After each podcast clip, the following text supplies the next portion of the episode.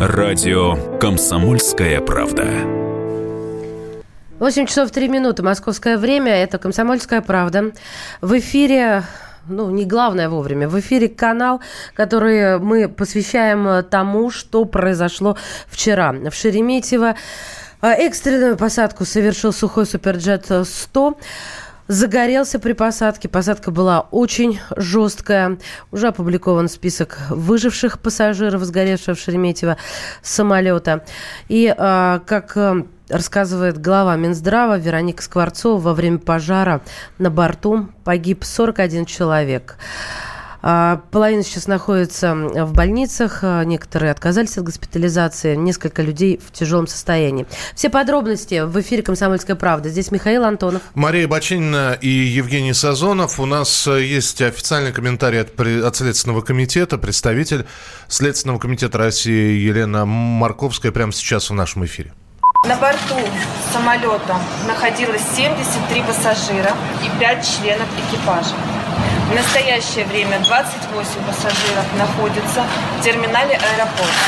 С ними, как я уже сказала, работают следователи и психологи. А, пять человек доставлены в медицинские учреждения. Из 78 человек, находившихся на борту самолета, 37 выживших. Из них 33 пассажира и 4 члена экипажа. Открыта горячая телефонная линия а, 8 800 775 17 17. По факту аварийной посадки воздушного судна в аэропорту Шереметьево возбуждено уголовное дело по признакам преступления, предусмотренного частью 3 статьи 263 Уголовного кодекса Российской Федерации. А сколько всего погибших в вечерней Москве? 41 человек. Спасибо. Это была Елена Марковская, представитель Следственного комитета. Вчера за полночь она давала свои комментарии непосредственно в аэропорту Шереметьево. И обращаю ваше внимание на то, что обратил внимание не только я. Вот э, действительно социальные сети этим вопросом задавались, по крайней мере, в моих лентах. Такого не было, что в первую очередь говорят о выживших, а не о количестве погибших. И вот э, в последние минуты этого заявления наш коллега спросил, а сколько человек погибли? И девушка, я на видео это смотрела, но она через силу, ну, действительно, со слезами на глазах сказала, 41 человек. А я, наверное, опять же, э, могу объяснить, почему это произошло. Потому что, когда у нас говорят про авиакатастрофы, в них редко кто выживает. Ну, вот, может быть, именно поэтому в первую очередь стали говорить про выживших.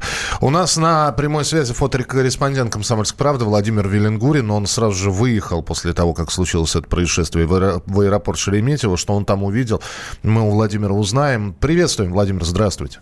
Э, здравствуйте. А, ну, во-первых, э, огромное количество видео, то есть все, э, вот эта вот жесткая посадка самолета проходила на глазах людей. Когда вы туда приехали, что увидели? А, я, во-первых, подъехать к аэропорту было очень сложно. Движение было перекрыто.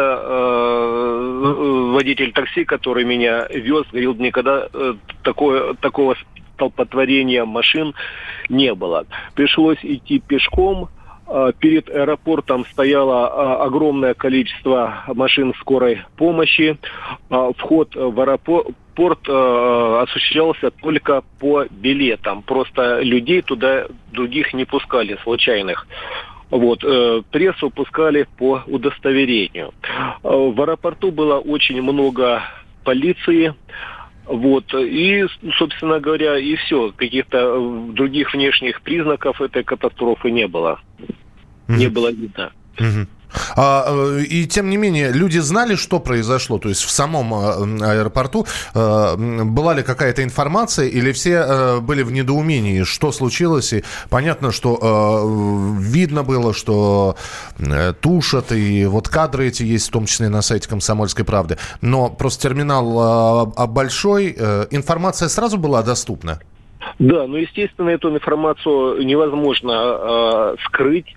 Э, на табло, э, все, все табло вылетающих и прилетающих самолетов э, значит, сам, э, было в красном э, цвете, потому что все самолеты отправляли на другой аэропорт, в какие-то соседние аэропорты.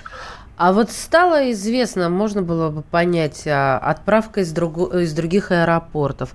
А я узнавала о том, что ну, вот, попасть в аэропорт, так же как выехать, был, представлялось довольно-таки сложным процессом.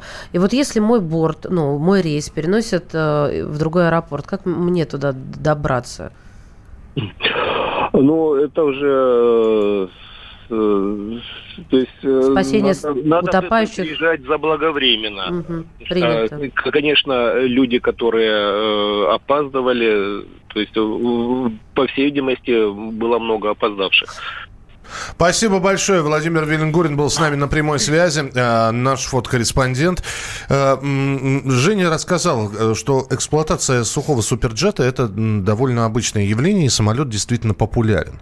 И, опять ну, же... скажем так, его по некоторым причинам делают популярным. Это же одна из как бы наших разработок, импорт... разработок да. во-первых, и это импортозамещение как бы в действии получается. Да, наш ответ Боингом. Наш ответ Боингом и Airbus, да. А, и тем не менее, когда звучит фраза, что Суперджет сейчас попадает в сводку авиапроисшествий, это просто говорит о том, что у нас много таких самолетов, да? Ну, во-первых, самолетов у нас много. Во-вторых, я не думаю, что по количеству авиапроисшествий этот самолет выбивается каким-то образом из других э, марок каких-то. Ну, плюс не надо забывать о том, что этот самолет еще молодой. И в процессе эксплуатации у любого молодого самолета возникают какие-то проблемы, которые, ну, там оперативно решаются, вносят какие-то вещи. Но э, это, опять же, если говорить о технической стороне, это тоже, ну, как бы стандартная практика. Но а, должны ли мы расплачиваться человеческими жизнями за а, обкатку самолета, пусть он и молодой, да? И вот а, если на примере обкатки других а, самолетов во времена их молодости, тоже такие же случались? Ну, во-первых, здесь э, все-таки мы не имеем пока ответа, техническая ли это была проблема, была ли это проблема с недостатками управления, или же это была там чисто погодная угу. проблема. Тут, э, опять же говорю, в любой авиакатастрофе всегда э, сбредаются огромное количество факторов. Естественно, никто не должен платить жизнями за обкатку самолета, и никогда в истории авиации не было предусмотрено да, Нет, ну, какое-то количество. Вот, но просто я имею в виду то, что у каждого молодого самолета есть э, так называемые детские болезни, да, которые, которые выясняются выясняются в процессе эксплуатации. Но в 99,99% случаев они никогда не приводят к каким-то авариям или человеческим жертвам. Давайте послушаем справку по поводу поломок Суперджета, а, вот некую хронологию его юного, да, вот юных болезней. Прошу вас. Справка. Самолет «Сухой Суперджет-100», следовавший из Москвы в Мурманск, совершил жесткую аварийную посадку в Шереметьеве и загорелся. В результате ЧП погибли 41 человек. Это не первая авария с участием Суперджета. Только за последний год произошло как минимум 8 крупных происшествий в России. Причина – частые поломки самолета. Июнь 2018 года самолет Суперджет-100, следовавший из Иркутска в Санкт-Петербург, совершил аварийную посадку в аэропорту Барнаула. По предварительным данным, возможной причиной инцидента стало ложное срабатывание пожарной сигнала сигнализации на борту. Июль 2018-го. Испытательный самолет Суперджет-100 приземлился без стойки шасси в подмосковном Раменском. Октябрь 2018-го. Самолет Суперджет-100 выкатился за пределы взлетно-посадочной полосы в Якутии. Все тот же октябрь 2018 года. Суперджет-100 авиакомпании Аэрофлота, направлявшийся из Москвы в Ханты-Мансийск, вернулся в Шереметьево по технической причине. По предварительным данным, у самолета сработал датчик невыпуска стойки шасси. Февраль 2019-го. Лайнер Суперджет Суперджет-100, совершавший рейс из Тюмени после приземления в столичном аэропорту Домодедово, задел крылом фонарный столб. Март 2019-го. Шереметьево сухой Суперджет-100 авиакомпании «Аэрофлот» совершил экстренную посадку из-за треснувшего лобового стекла. Апрель 2019-го. Вылет рейса 1351 Воронеж-Москва отложен почти на 11 часов из-за технического сбоя. Срочная новость. Оперативные службы извлекли из фюзеляжа сухой суперджет 100 тела всех погибших. Это сообщили в экстренных службах. На данный момент тела 41 погибшего. Большинство из них доставлены в морг судебной экспертизы Москвы для опознания и проведения экспертизы. Это, еще раз повторяю, источник из экстренных служб. А, почему траур объявлен только в Мурманске? Это ведь всероссийская трагедия. Но дело в том, что траурные мероприятия на местном уровне объявляются главой региона в случае единовременной гибели более 10 человек. На федеральном уровне траур объявляют президент России в случае единовременной гибели 100 и более человек. Ну, отдель... есть исключения. Есть исключения. Да, тра- трагедия «Зимней вишни», когда было 73 человека, если не ошибаюсь, тоже был объявлен всероссийский траур, потому что, ну, действительно, это было. А, на самом деле, а, процедура объявления национального траура не регламентирована никаким законодательством. Я думаю, что здесь же траур – это отказ от развлекательных мероприятий и прочее, прочее, прочее. Ну, Я трагедия дум... очень большая, и, в принципе... Я это... думаю, что здесь э, вопрос к тем, кто проводит эти мероприятия. Стоит ли им в этот ну, день проводить канун, или нет? Дня Победы.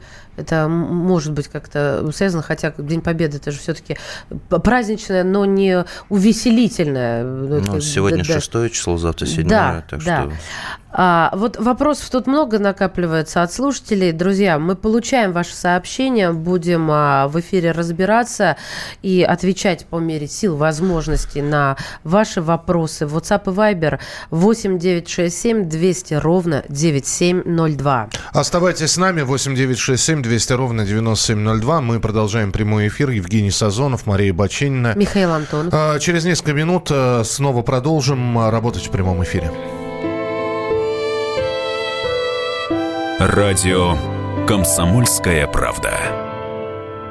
Продолжается прямой эфир. Евгений Сазонов, Мария Бачинина. Михаил Антонов. 41 погибший, 37 спасенных, выживших. Э, здесь спрашивают, э, вопросы слушатели задает. Э, мне непонятно, посмотрев видео, я не вижу пожарных, почему никто не тушит. Ну, потому что вы видео, наверное, посадки или горения самолета вот в первые минуты. А, но другие вопросы. Почему с десяток машин не стоял на старте? Ведь это был второй заход. Возможно, удалось бы спасти больше людей, если бы подъехали, затушили раньше. Почему какой-то гражданин гражданский в белой рубашке пытается вернуться в самолет и спасти людей, а не спасатели. Ну, он не какой-то, предположительно, это все-таки из экипажа. Бортпроводник, да, был? Нет, а, не, не пилот. Борт, просто да, пилот. Да, мужчина, бортпроводник был один, и он погиб. Дело в том, что во время посадки самолета взлетно-посадочная полоса должна быть освобождена вообще от всего. Мы не знаем, и никто не может этого сейчас утверждать, и, наверное, это уже эксперты должны говорить. Стояли там а, оперативные оперативные службы были ли готовы. То, что, э, я не знаю, какое видео вы смотрели, я, например, смотрел видео, где несколько пожарных машин просто заливали бушующий огонь. Вот. Э, потом есть видео, где ни, ни одной машины не было, а в этот момент проходила эвакуация пассажиров. Э, здесь же, опять же, нужно понимать, с какого ракурса все это было снято. Не, ну, есть технический регламент, конечно, там, я не думаю, что он был нарушен в плане там посадки. Э, по, по поводу, ну, с точки зрения обывателя, вот как в фильмах еще вот красиво, да, когда вот это в фильме «Экипаж», да, в старом, да, угу. когда садится Ту-154, и и вдоль взлетно-посадочной полосы там скорая помощь, э, пожарки, огромное количество. На самом деле так не делают в реальной жизни, потому что самолет может потерять управление и сесть, например, рядом с взлетно-посадочной полосой. Представьте, если он врежется в эти машины, да. Но где они были, действительно, вопросы, и на него ответят в ближайшее время. А с нами на прямой связи заслуженный пилот России Юрий Сытник. Юрий Михайлович, приветствуем вас, здравствуйте. Здравствуйте. Здравствуйте. Юрий Михайлович, э, самолет бьет молния, самолет э, решает э, садиться, садиться с полными баками, угу. садиться вручную, потому что вышла там электроника, вот как говорит командир экипажа, мы его сегодня несколько раз уже слышали, садиться в ручном режиме. Вот вероятность того, что посадка будет благополучной, она какова, вот по вашему мнению? Ну, процентов 90 она должна быть благополучной, потому что пилоты готовы садять, сажать самолет с большим весом. Они проходят эту тренировку на тренажерах, э, расписана документация, сколько должно быть таких посадок на каждый самолет. Ну, нужно быть очень аккуратным, потому что динамика полета при потере скорости, там, не потере, да, а при уменьшении скорости до посадочной, естественно, другая. Самолет с большой вертикальной может снижаться. Если у него двигатели все работали, то в общем-то, для опытного пилота не представляет трудностей посадка с большим весом. Каждый летчик в своей жизни много раз так садится. Ситуации разные бывают. На, на многих тяжелых самолетах там есть э, специально краны стоят для слива топлива. Когда человек идет на вынужденную посадку для того, чтобы облегчить вес уменьшить скорость приземления, топливо сливается. На суперджете такой системы нет. Если командир потерял связь, если у него отказала электроника, то есть программное обеспечение полета было отключено, он все делал на руках. Естественно, скорее всего, стрессовая ситуация. Очень сложно было посадить ему самолет, тем более э, диспетчер не мог помочь, э, радиолокационные системы не работали, ему нужно попасть еще было на полосу, войти правильно в глиссаду, э, подготовить самолет к посадке. Ну, то, что увидели на кадрах мы, что грубая посадка, затем отделение, козление, э, потом сам Суперджет это не очень хороший самолет. У него вообще проблемы по конструкции есть и существуют, и почему-то скрывает от этого от населения. Это шасси подламливается при незначительном ударе, а полосу они ломаются. Дальше касание двигателем, и искры, пожар. Ну и то, что произошло, то, что мы видели. Очень жаль. 40 человек ни за что. За свои деньги купили себе смерть. Юрий Михайлович, вот э, вы это видео, я так понимаю, видели неоднократно. Вот э, по вашему мнению, я так понимаю, э, все-таки здесь именно жесткая посадка наблюдается, да? То есть не... Конечно, да, конечно. И именно подлом шасси. Сам я не летал на суперджете, но мои ребята, очень многие летчики-испытатели, ну и до сих пор они выполняют какие-то программы. То есть я с ними общался, знаю проблемы этого самолета. В общем, они примерно одинаковые на всех современных, что Боинги, что Airbus, что Суперджет по, по технологии Боинга сделал. А эти ребята западные помогли сделать из этого самолета откровенное говно. А, опять же, сейчас самый главный вопрос будет. А, начнет следственная комиссия выяснять, э, будут проверки в Шереметьево. Это, э, это уже привычный такая, такой регламент. А, и э, традиционно будут выяснять, кто же виноват. В очередной раз скажут, что неправиль, неправильные действия экипажа, который не справился с ситуацией, или все-таки обратят внимание на технические особенности самолета данного? На технические э, акционный самолет никто не обратит э, внимания. Господин Погосян со своим ААКом э, очень хорошо проглотили 7 миллиардов долларов и не подавились. Вот, выпустили сырой самолет. Теперь, конечно, будет виноват всегда летчик. Во-первых, надо понимать, в какой ситуации летчик находился. Э, у него эмоциональное напряжение было в высшей степени. Вот. И если он и допустил эту грубую ошибку, не потому, что все было хорошо, а все было очень плохо. Во-первых, погода не очень хорошая, там грозила. У него не работает локатор. У него ни системы посадки не работают электронные. Э, сам самолет с программным обеспечением никак не помогает летчику. Вот. А на руках, как правило, эти тренировки не делают, потому что жалко топлива, инструкторский состав готов оттренировать летчиков в любых условиях, э, в ручном режиме, в автоматическом, полуавтоматическом, каком угодно. Закажите, пожалуйста, приедут летчики-испытатели и научат вас летать так, как они летают сами. Но ведь этого не делают. Господин Лирадько ухом не ведет. Вот сейчас будет по телевизору светиться, рассказывать, как все у нас замечательно. А не все у нас замечательно с авиацией тем более. Спасибо, Поэтому... что говорите об этом, Юрий Михайлович. Спасибо, что были у нас в прямом эфире. Юрий Сытник, заслуженный пилот России. Ну, а какие выводы будут делаться? 8 9 6 7 200 ровно 9702. 8 9 6 7 200 ровно 9702. Они должны взлетную полосу залить пеной. Это сообщение от наших слушателей. Пожарные сработали оперативно. Тушение началось спустя чуть более минут после приземления. Это учитывая, что скорость самолета 30 км в час, и где он остановится аварийно, знать заранее невозможно. Знаете, о чем я вспомнила по поводу вот сейчас восклицания, что не заказывают обучение и так далее.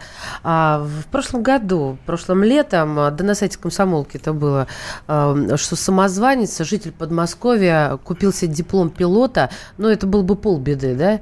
Он пять лет, летал. Пять лет водил пассажирские самолеты. Мы продолжим через несколько минут. Оставайтесь с нами. Радио «Комсомольская правда».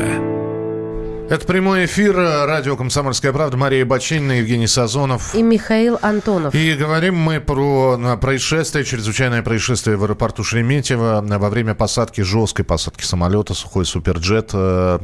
Э, Погибл 41 человек, 37 человек удалось спасти благодаря действиям экипажа, за что им огромное спасибо. Один из бортпроводников погиб, э, спасая людей. Мы об этом говорим в прямом эфире и продолжаем следить за развитием событий. Ну а э, садиться самолет стал после того, как в него попала молния. Мог ли удар молнии стать э, причиной катастрофы? Ну, а точнее говоря, тем фактором, который породил дальнейшую причину. Потому что рассказывают, что после того, как молния попала в самолет, собственно говоря, он начал испытывать ряд сложностей. Э, ну вот Интерфакс заявляет то, что официально говорит, то, что после удара молнии отключилась вся автоматика. По, по какой причине, собственно, они сажали его вручную. Ну, а... это... Нам, уда- нам удалось э, поговорить с командиром воздушного судна, с Денисом Евдокимовым. Он подробно рассказывает о том, что произошло э, прямо сейчас в прямом эфире момент посадки. По времени вам не скажу. Взлет был 18.02. Не было радиосвязи. Удалось ее восстановить через аварийную частоту на радиостанции. И она была кратковременной и прерывистой. То есть вот э, после включения режима самого передатчика несколько слов получалось сказать. Потом она пропадала и нужно было снова подключать. Диспетчеры нам оказали помощь. Они нам задавали курсы для вывода на полосу. Скорость была небольшая для посадки скорость была обычная, все согласно оперативного сборника экипажа. Подходили к земле плавно с уменьшением вертикальной скорости к моменту касания. После полной остановки мы объявили аварийную эвакуацию, и сначала второй пилот вышел из кабины, потом я. Сразу я на улице не смотрел, есть пожарный, нет, машина пожарных уже была. Пожар у нас начался после посадки, то есть в воздухе у нас не было пожара. Из-за молнии у нас произошла потеря радиосвязи и переход самолета,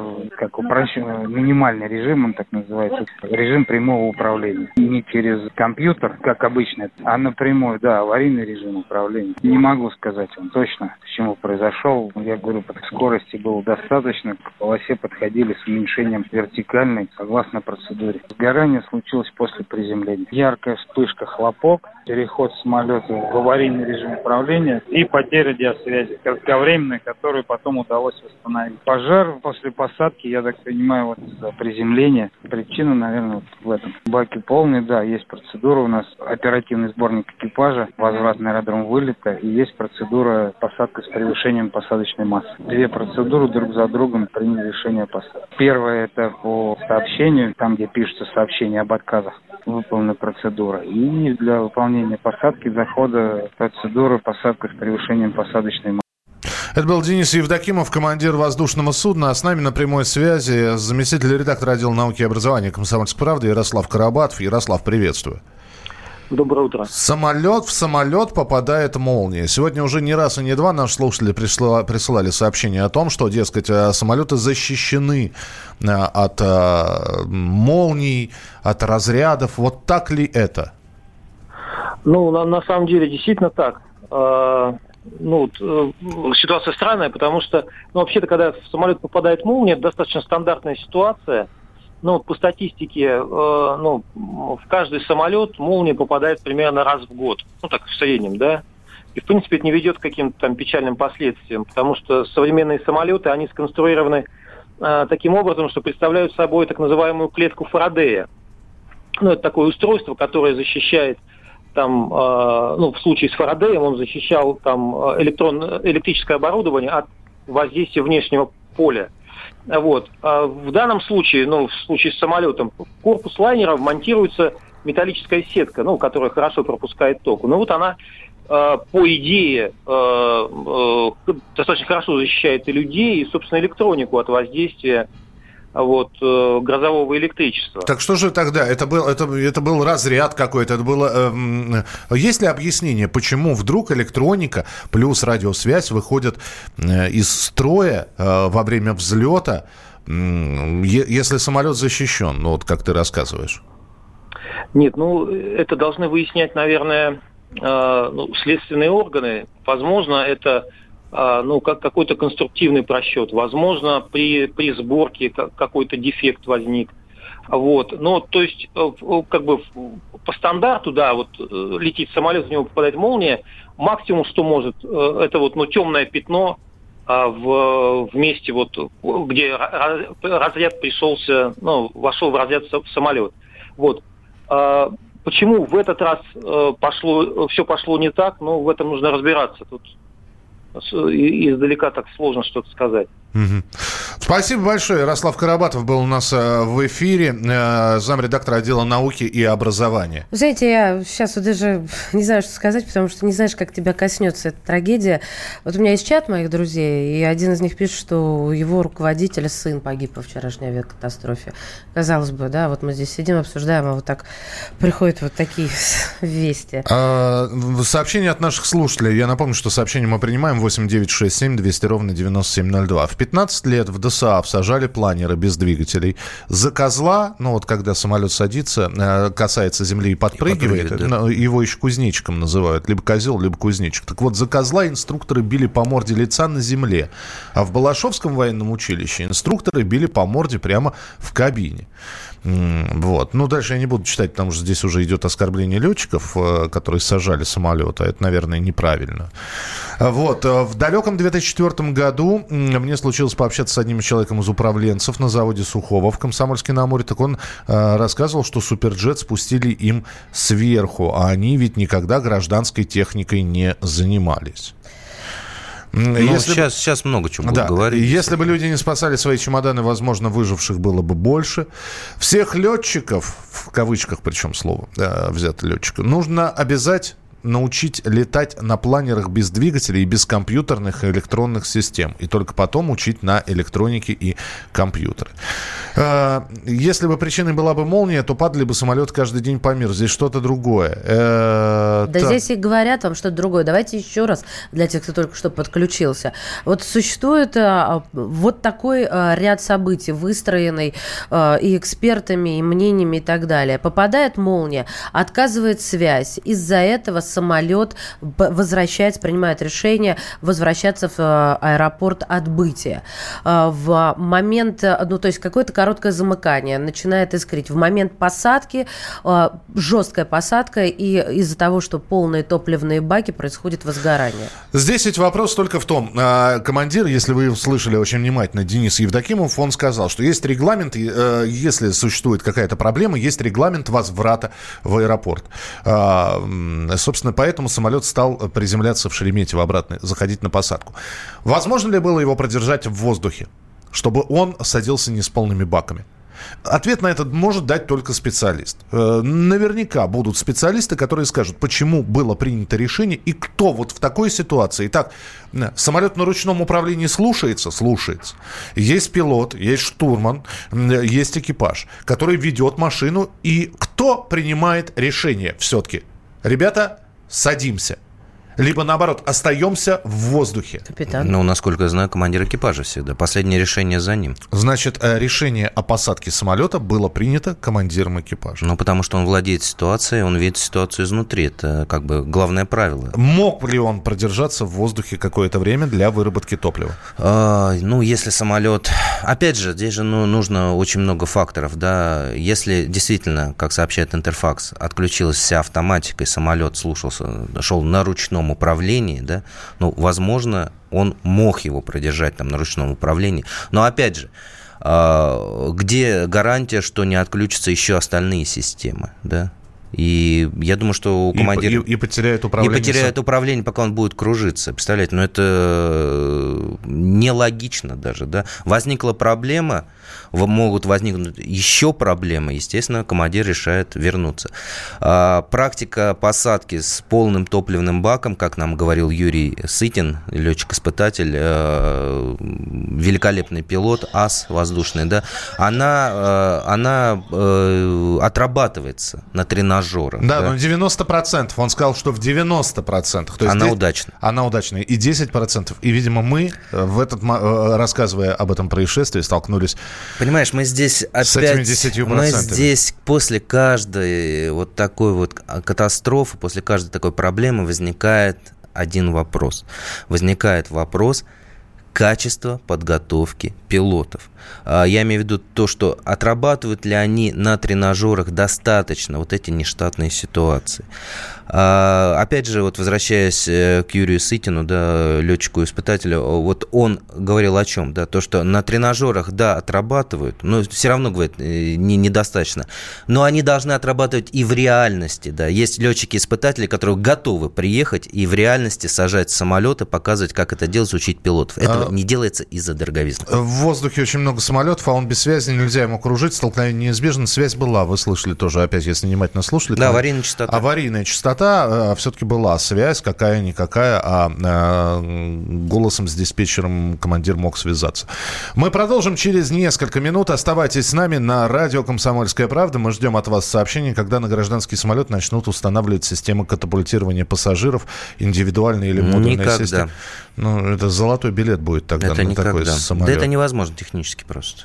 Хотя вот показывают после вот таких происшествий периодически разработки, чуть ли не капсулы. Ну, это все, все такие, знаешь, очень-очень-очень фантастические вещи. Мы продолжим через несколько минут. Оставайтесь с нами на радио «Комсомольская правда». Ваше сообщение 8967 200 ровно 9702. Радио «Комсомольская правда». Продолжается прямой эфир на радио «Комсомольская правда». Евгений Сазонов, Мария Бачинина. Михаил Антонов. И ваше сообщение 8967 200 ровно 9702. 8967 200 ровно 9702. Я напомню, что МЧС России открыла телефон горячей линии в связи с инцидентом, произошедшим в Шереметьево. По круглосуточному номеру 8 800 775 17 17 8 800 775 17 17 родственники и близкие пассажиров самолета могут получить информационную и психологическую поддержку. Ну, на месте аварийной посадки самолета найдено два бортовых самописца. Это источник МЧС. Еще два черных ящика пока не найдены. Устройства были в хвостовой части, которая сильно пострадала от огня и жесткой посадки. Же не могут они сгореть, да? С ними Я думаю, что они, скорее всего, сгорели просто. Угу. Потому что, собственно, почему несколько черных ящиков в разных частях э, самолета, да, чтобы хотя бы там... А, взаимозаменяемые. Взаимозаменяемые, да, хотя, в принципе, там тоже у них своя специализация, ну, по крайней мере, вот как раньше было, сейчас уже уже не знаю. Ну и оперативники сообщают, что достались фюзеляж самолета тела всех погибших. На данный момент это 41 человек. Их тела были доставлены в морг судебной экспертизы в Москве для опознания и проведения экспертиз. Ну а в Москву прилетают родственники погибших при крушении самолета в аэропорту Шереметьево на месте. А, до сих пор продолжают работать экстренные службы и специалисты Следственного комитета России. Между тем, а мы уже об этом говорили, эксплуатация э, самолета не прекращается.